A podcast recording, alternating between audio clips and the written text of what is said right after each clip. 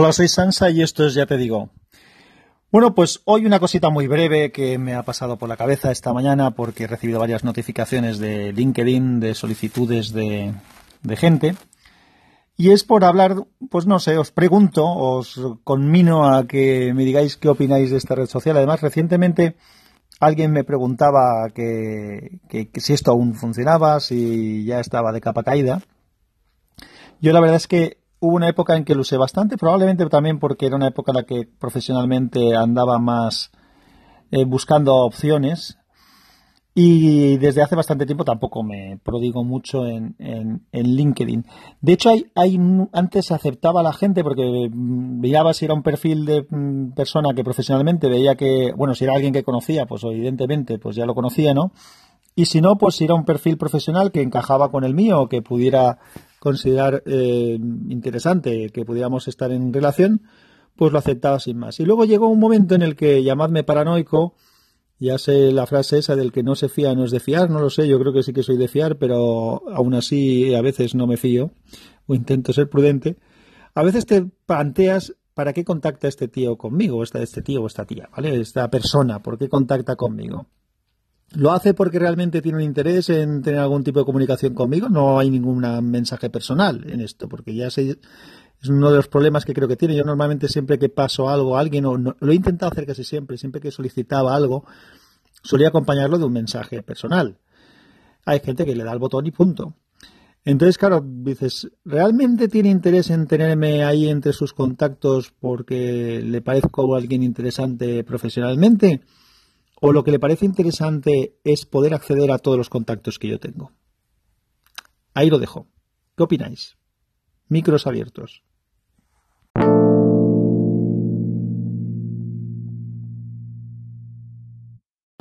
Hola, Sansa.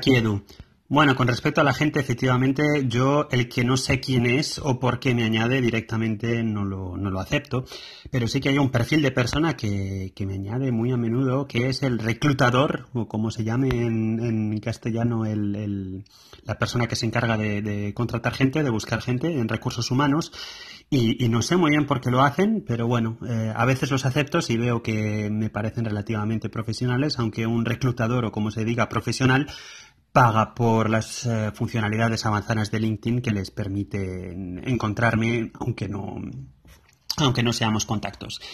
Y de todas formas, creo que es una presencia importante. Eh, creo que había Gabriel de, Sobre la Marcha que lo comentaba. A mí también me han surgido probablemente las dos o tres últimas oportunidades de trabajo a través de, de búsqueda activa por parte de otras personas hacia mí a través de LinkedIn. Un saludo.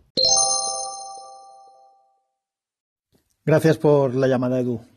Coincido contigo, si, sí es, una cosa que puede ser útil, que puede ayudar a encontrar trabajo o, que a otros encuentren a alguien para contratar.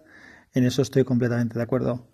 La reflexión simplemente venía en el que todo depende de circunstancias, de las circunstancias tuyas, de las circunstancias de los demás. Es decir, que cuando alguien, cuando estás buscando algo, pues a lo mejor todo te viene bien, y cuando no estás buscando, pues entonces sí que te planteas eh, para qué está contactando contigo esta persona, cuál es su objetivo, ¿no?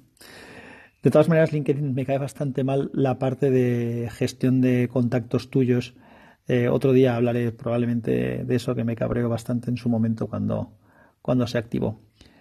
Eh, de pero bueno, es una cosa útil, puede serlo.